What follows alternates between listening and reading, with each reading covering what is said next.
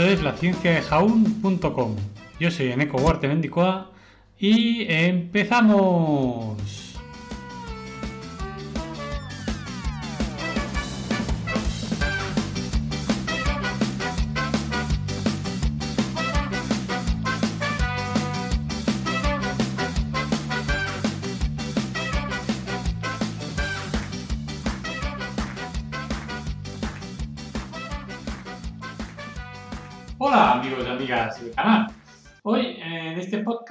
Sobre inventos que, se han creado o tienen ascendencia española. Primero empezaremos por la aguja hipodérmica. Y una aguja hipodérmica es un instrumento sanitario conformado por una aguja hueca, normalmente utilizada como, una jeringa, para inyectar sustancias en el cuerpo. También puede ser utilizado para tomar muestras de fluidos y tejidos del cuerpo, por ejemplo, tomando sangre de una vena mediante la venopunción o del líquido cefalorraquídeo en la punción raquídea, cuando se sospecha, por ejemplo, que hay meningitis. Y, son principalmente todas las agujas de acero inoxidable. Un poco de historia. La aguja hipodérmica fue inventada en 1853 por Alexander Wood, médico de Edimburgo, cuya esposa padecía, padecía un cáncer incurable y precisamente para inyectarle morfina. Fue la primera persona en recibir esta droga por esta vía y la primera en volverse adicta a la morfina. El invento fue posible gracias al irlandés Francis Wright, nacido en 1811, que había inventado la aguja hueca en 1844. Pero quien verdaderamente popularizó el método fue el médico francés Charles Gabriel Clavat, nacido en 1791, quien diseñó una jeringa, precursora de las actuales, pero con el pistón pero con pistón el mismo año que Wood. Más tarde, William Ferguson, nacido en 1808, la simplificó y luego el fabricante Rued la industrializó con una forma similar a las usadas en la actualidad. Y ahora, el ingeniero e inventor español Manuel Jalón Corominas, nacido en 1925, inventaría, pues bastante más tarde, el concepto de aguja hipodérmica desechable. El concepto de inyección era conocido desde la antigüedad, ya Galeno usó y describió métodos de inyección. Sin embargo, las inyecciones aprovechaban incisiones o se practicaban. La invención de aguja eh, hipodérmica fue, por tanto, un gran avance. El calibre de los angiocatéteres o agujas usadas en medicina se mide en Gauss, que es una escala distinta que procede de una, de una escala inglesa de alambres. También para el calibre de las escopetas hay una escala similar. La escala es inversa y va desde la aguja más gruesa, 1G, de 12,7 milímetros, a la aguja más fina, 36G, con solo 0,102 milímetros.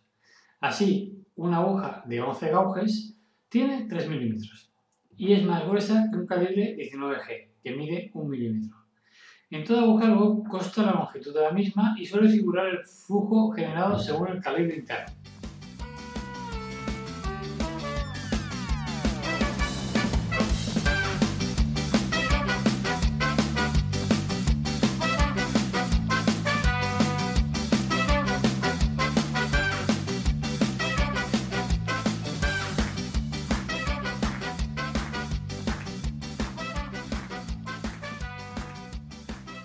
El siguiente es otro invento de, bueno, una influencia, con una influencia en, algún inventor español, ¿no? es la anestesia epidural.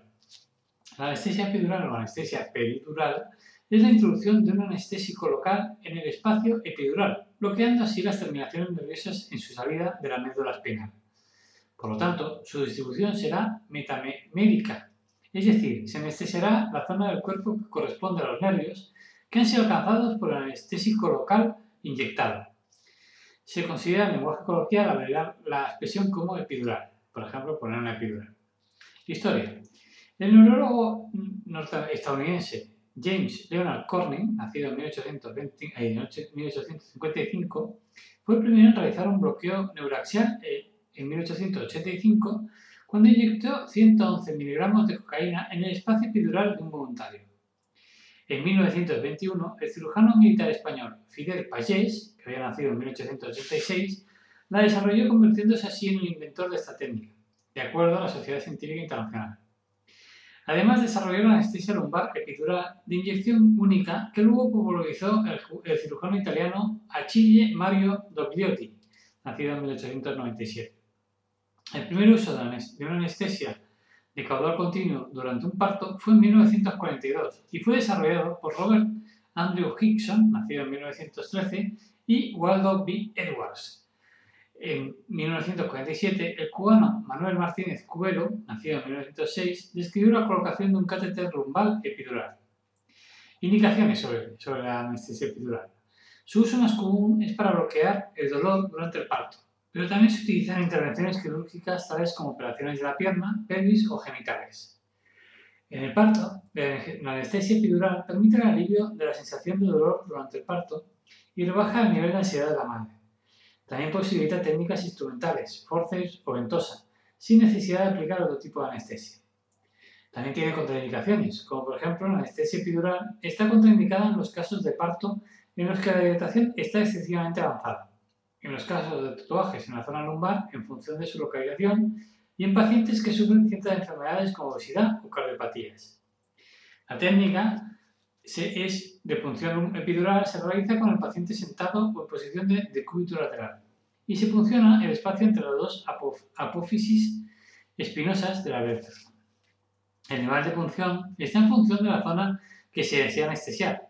La punción lumbar, que es la más frecuente, se realiza en los espacios vertebrales entre dos vértebras lumbares y se anestesia la zona abdominal. La anestesia epidural se realiza mediante esas técnicas. Todas ellas consisten en la búsqueda del espacio epidural. Este es un espacio virtual que se encuentra por fuera de la, de la dura madre. Mediante anestesia de la piel en, la función, en, el lugar de punción, se introduce una aguja conectada a una jeringa con poca resistencia llena de aire o agua. Se va introduciendo la aguja y se va apretando el émbolo de la jeringa. Mientras atraviesa músculo o ligamentos, se produce una resistencia al apretar el émbolo. Al llegar al espacio epidural, esta resistencia desaparece y permite vaciar el aire o agua. Esto es el signo de que se ha llegado al espacio epidural. Este es el lugar, en este lugar se introduce el fármaco que se va a administrar y el catéter si procede. La anestesia epidural está indicada para realizar aquellas intervenciones en el abdomen, sobre todo a nivel infraumbilical, como, las hernias, como son hernias inguinales, intervenciones en testículos, vejiga o partos. La apendicitis, que corresponde a esa zona, no es, no es una buena indicación, puesto que, aunque la piel sí corresponde a la zona, el apéndice y el intestino adyacente están inervados por nervios de niveles superiores a la zona anestesiada.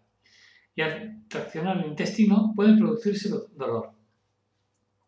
Una modificación de esta técnica consiste en introducir un catéter en el espacio epidural, por lo que se puede reinyectar fármacos, o bien instaurar una perfusión para producir una anestesia continua y prolongada, útil para intervenciones largas o para anestesia, analgesia postoperatoria. Los fármacos que se inyectan al espacio epidural son variados, pero principalmente son anestésicos locales. Estos producen un efecto en función de la dosis administrada. A pequeñas dosis bloquean las fibras que transmiten dolor. A más altas dosis producen un bloqueo de la actividad muscular y una parálisis. Y a mayor dosis un bloqueo sensitivo. Otros fármacos utilizados son diferentes derivados morfínicos, en la actualidad se han publicado diversos trabajos sobre la inyección de diferentes fármacos por vía,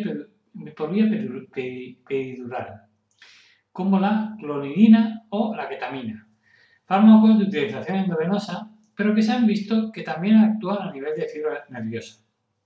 La asociación por vía peridural de dos fármacos potencia la acción de ambos minimizando sus efectos secundarios al permitir reducir la dosis. Por último, en los últimos años se está utilizando mucho la anestesia peridural torácica, que consiste en la misma técnica, pero a nivel de las, vértebras, torácicas. De esta manera se produce la analgesia de zonas superiores a las alcanzadas con la peridural lumbar y se utiliza sobre todo para analgesia postoperatoria de cirugía abdominal alta o cirugía torácica.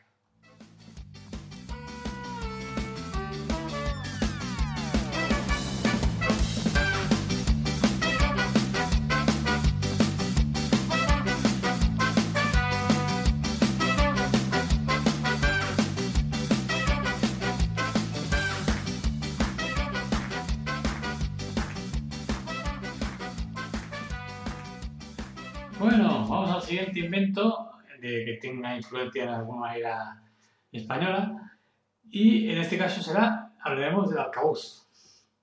Y el arcabuz es una antigua arma de fuego de avancarga, antecesor del mosquete. Su uso estuvo extendido en la infantería europea de los siglos XV al XVII. Y a pesar de su longitud, el disparo era de corto alcance, apenas unos 50 metros efectivos, pero letal. A esa distancia podía perforar armaduras. Era fácil de manejar y desplazó rápidamente al uso de la ballesta, que desapareció a mediados del siglo XVI. Requería mucha menos destreza para manejarlo con eficacia. Y aunque el empleo del arcabuz estaba difundido eh, antes de la invención del mosquete, que, era su evolución, fue contemporáneo a este y rival en, uso de esta segunda arma, la cual le desplazó lentamente, desapareciendo casi por completo en el siglo XVIII. Vamos a hablar un poco de la historia. El primer uso documentado del término arcabuz se remonta en 1364, cuando el señor de Milán, Bernabò Visconti, reclutó 70 archibucholi, aunque quizás en este caso el término arcabuz se usa aquí como sinónimo de cañón de mano ya que el arcabuz se desarrolló un poco más adelante. El primer uso a gran escala del arcabuz en un ejército europeo tuvo lugar en Hungría, bajo el reinado del rey Matías Corvino. Después de la caída de Constantinopla, en 1453, el rey Corvino, preocupado por la presión que pudieran ejercer los turcos otomanos, reunió en torno a él a lo mejor de las diferentes tropas de mercenarios europeos pudieran ofrecer, ya fuera en referencia tanto a las tácticas de guerra como al nuevo armamento militar.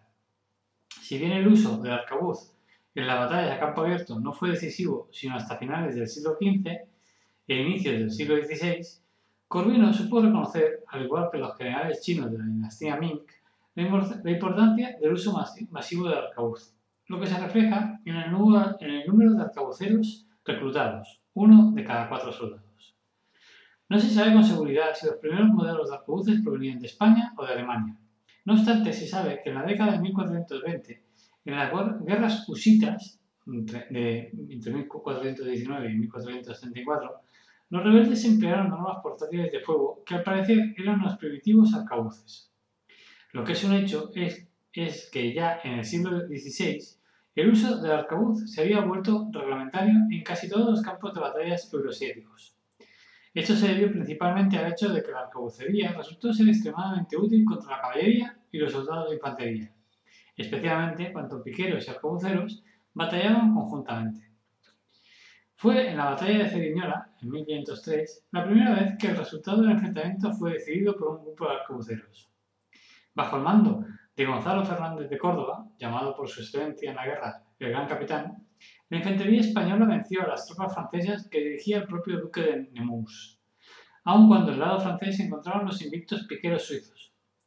Fue también en ese enfrentamiento donde Gonzalo Fernández de Córdoba aplicó nuevas tácticas en la batalla de campo abierto, que sembrarían la semilla para lo que tiempo después serían los tercios españoles. Sin embargo, también debían conocerse sus características, como que el arcabuz era sensible a la lluvia y al clima húmedo. En la batalla de, de Villalar, del 22 de abril de 1521, durante la Guerra de las Comunidades de Castillas, las tropas rebeldes de, Santa de la Santa Junta experimentaron una derrota significativa ante las tropas realistas de Carlos I de España, en parte debido a que existía una alta proporción de arcabuceros en el bando comunero, durante una fuerte tormenta que inutilizó sus armas.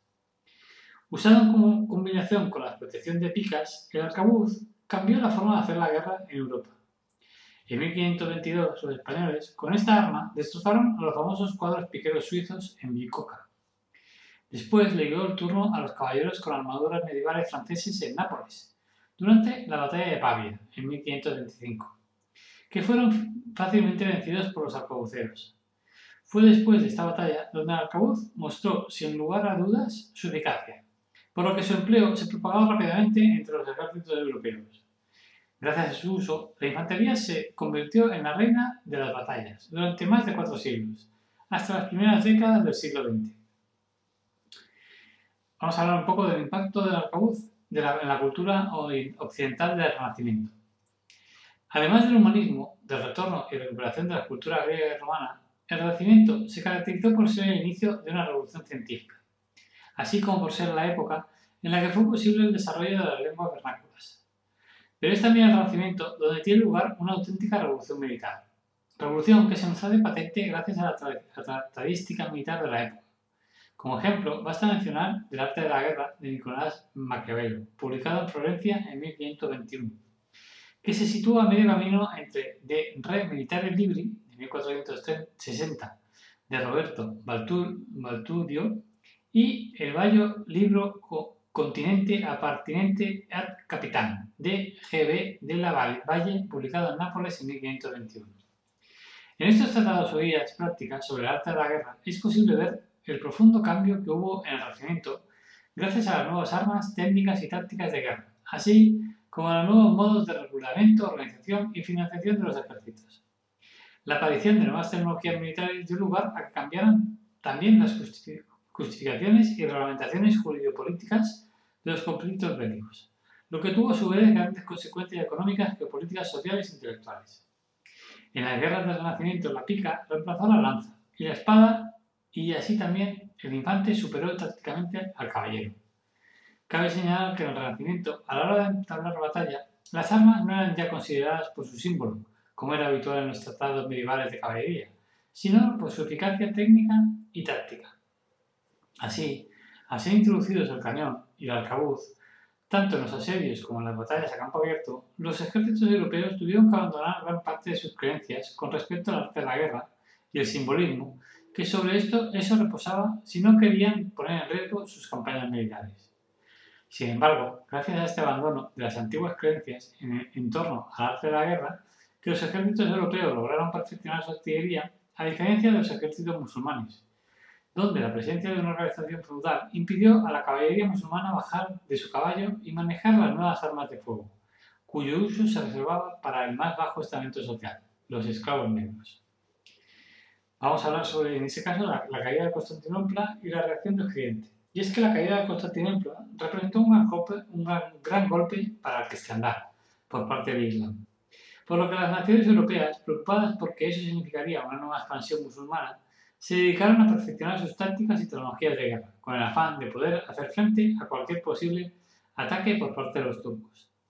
Para hacerse una idea de del sismo que causó en la conciencia de los europeos la utilización de las armas de fuego, basta mencionar que Occidente se estremeció de espanto cuando Constantinopla, la capital del Imperio Bizantino, fue saqueada por los turcos el 29 de mayo de 1453.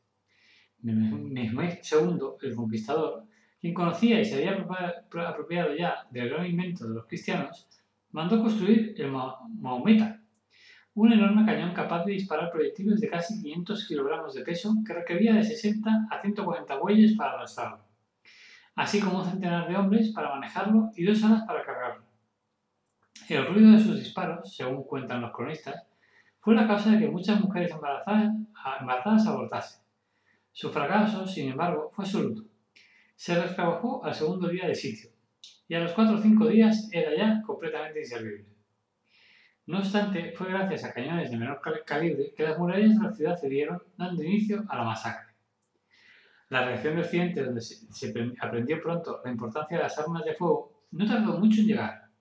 Es así que, para 1492, los reyes católicos reconquistaron los territorios ocupados por los moros al apoderarse de la ciudad y del reino de Granada.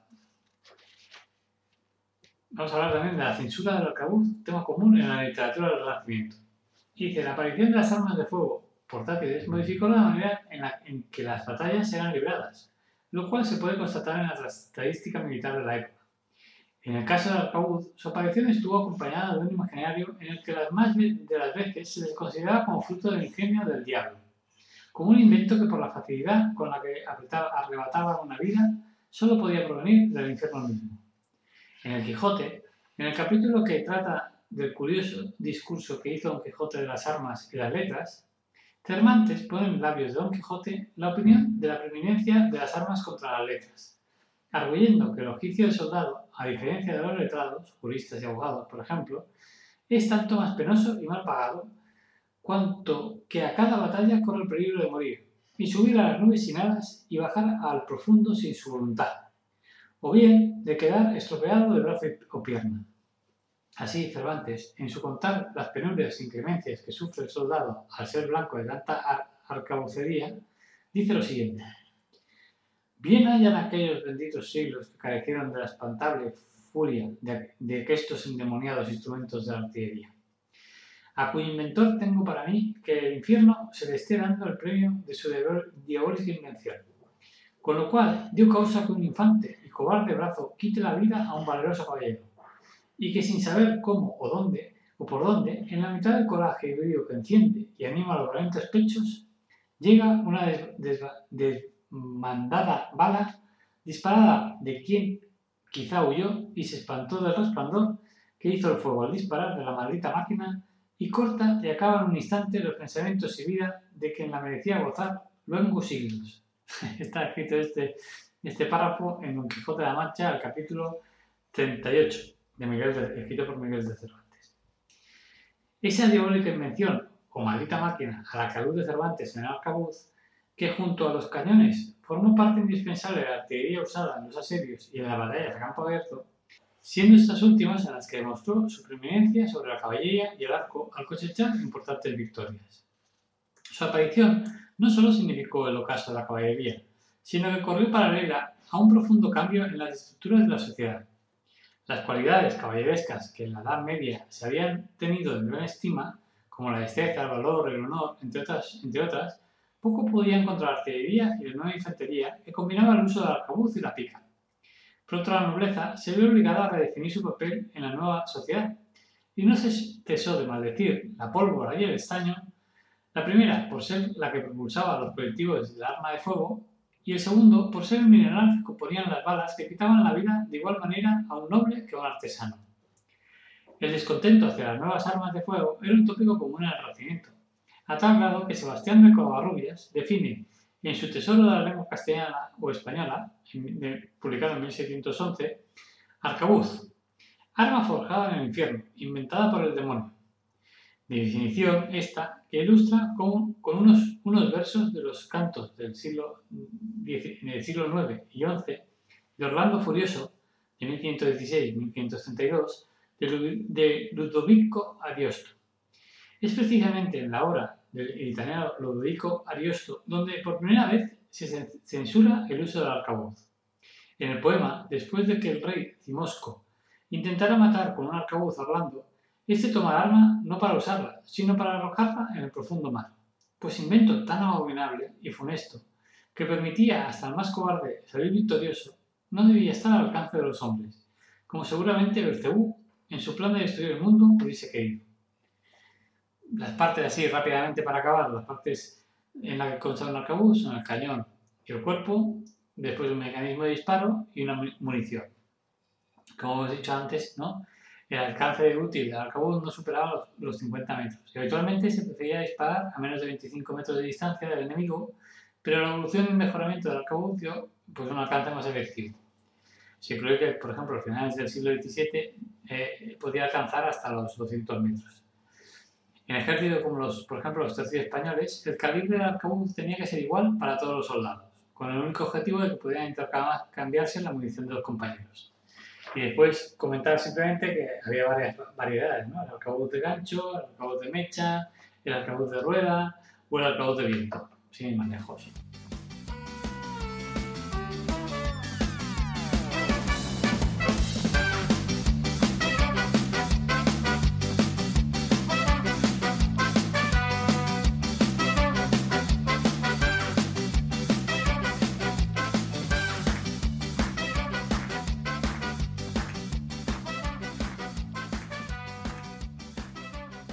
Un, invento que me parece muy interesante y su inventor también. El inventor es uno de los menos conocidos de inventores españoles, pero que inventó un montón de cosas.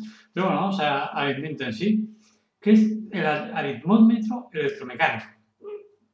dice, un aritmómetro electromecánico es la primera calculadora digital de la historia y fue creada por Leonardo Torres Quevedo en 1920 este inventor español inventó un montón de cosas y algún día hablaremos de él más detalladamente. Y, fue y este aritmómetro electromecánico fue presentado en el Museo Nacional de Technics de París y este aritmómetro completamente automático utiliza la tecnología de relés usada en los antiguos teléfonos.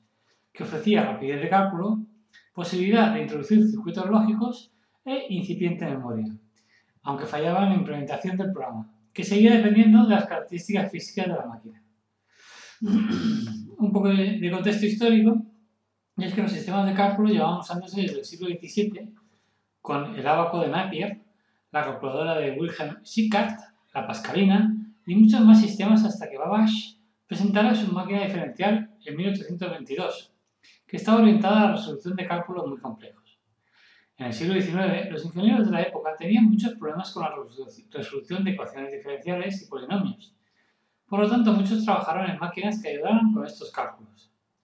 En el año 1893, Torres Quevedo presentó un estudio sobre las máquinas algebraicas, sobre cómo deberían de ser a partir de entonces, y sus principales usos en el campo de la ingeniería. Después, Torres Quevedo, se dedicó a implementar sistemas electromecánicos para la resolución de polinomios y demás cálculos complejos. El funcionamiento de la máquina es que pues, es una máquina de escribir, donde se anotan, en una, o sea, en una máquina de escribir se anotan los datos de la operación aritmética que se desea realizar. La máquina de escribir transmite eléctricamente las indicaciones a la máquina propiamente dicha, que hace el cálculo, y se comunica a su vez con la máquina de escribir la cual a continuación de los datos escribe el signo igual y el resultado de la operación. La relevancia futura del invento fue que la era electromecánica que inició Torres Quevedo con este aritmómetro la prosiguió Luz Confignar en 1938 en un estudio donde describe una computadora binaria electromecánica. Hacia 1940 se inicia lo que en pocos años se convertiría en la era de las computadoras. En resumen, esa calculadora digital de sistemas electromecánicos sitúa a Torres Quevedo como un pionero de la automática actual y en buena parte de la informática de hoy.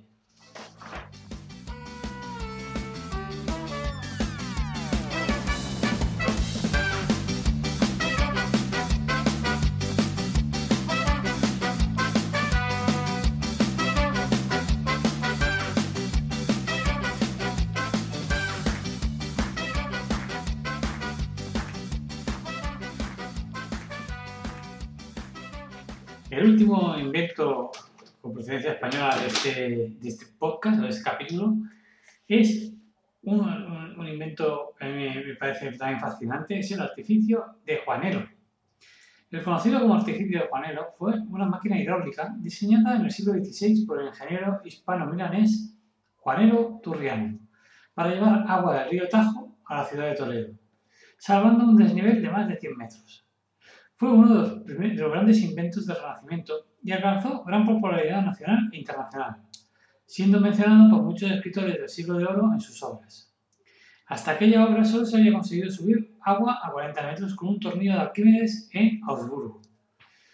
La historia, una pequeña historia del suministro de agua. En la historia romana, de España romana, el agua del río Tajo llegaba a Toledo con un sistema de acueducto sifón que se valía del principio de Pascal y de los vasos comunicantes haciendo circular el agua por dentro de una cañería en un tramo descendente y luego ascendente, pero situando en medio un tramo llano para evitar tanta presión en la tubería. Tras esto, el agua se almacenaba en un sistema de depósitos conocido como Cueva de Hércules. En el siglo XVI, de dichos acueductos tan solo quedaban ruinas debido al abandono de la ciudad durante la Edad Media. En dicha etapa, los musulmanes habían construido una noria gigante para llevar agua, pero tampoco se disponía de ella en el siglo XVI, y el agua era llevada a lomos de burro desde el Tajo, por un desnivel de casi 100 metros. Se habían sucedido intentos de ingeniería para traer el agua de otra forma, pero todos habían fracasado. El primer artificio de Juan Alrededor de 1530, el ingeniero italiano Turriano se muda a Toledo y recibe el desafío del noble Alfonso de Ábalos para realizar dicha empresa. Aunque el proyecto quedó aparcado y los burros continuaron haciendo su trabajo, hasta que en 1565 Felipe II llegó a un acuerdo con la ciudad para que se contrate al ingeniero para solventar el problema, con un salario de 8.000 ducados del rey y con una renta de 1.900 ducados de la ciudad, para él y sus sucesores. Turriano terminó el ingenio en cuatro años y subía de manera eficiente agua a la ciudad gracias a un sistema hidráulico complejo donde intervenían palas y ruedas. La primera subida de agua tuvo lugar el 23 de febrero de 1569 y suministraba a la ciudad 14.100 litros de agua al día, que era una, vez y media lo, pactado. Sin embargo, la ciudad no quiso pagar, debido a que el agua se almacenaba en el Alcázar de Toledo y, por tanto, era para uso del rey y no de la ciudad. Pero hubo más, hubo un segundo artificio. Iturreno propuso a la ciudad la construcción de un segundo artificio y se reservó derechos para su explotación. La obra fue completada en 1581 y aunque sí cobró, no pudo hacer frente a los costes de mantenimiento de la estructura y tuvo que acabar cediendo su control a la ciudad. En 1992, el, artilugio, como curiosidad, fue reproducido para la exposición universal de 1992 en Sevilla como una de las atracciones de la isla de Cartuja. Y eh, lo malo es que tras terminar la exposición fue desmantelado. Y hasta aquí este podcast de hoy de algunos eh, inventos de origen español o con influencia española y espero que os haya gustado. Un beso a todos y a todas y hasta la próxima. ¡Chao!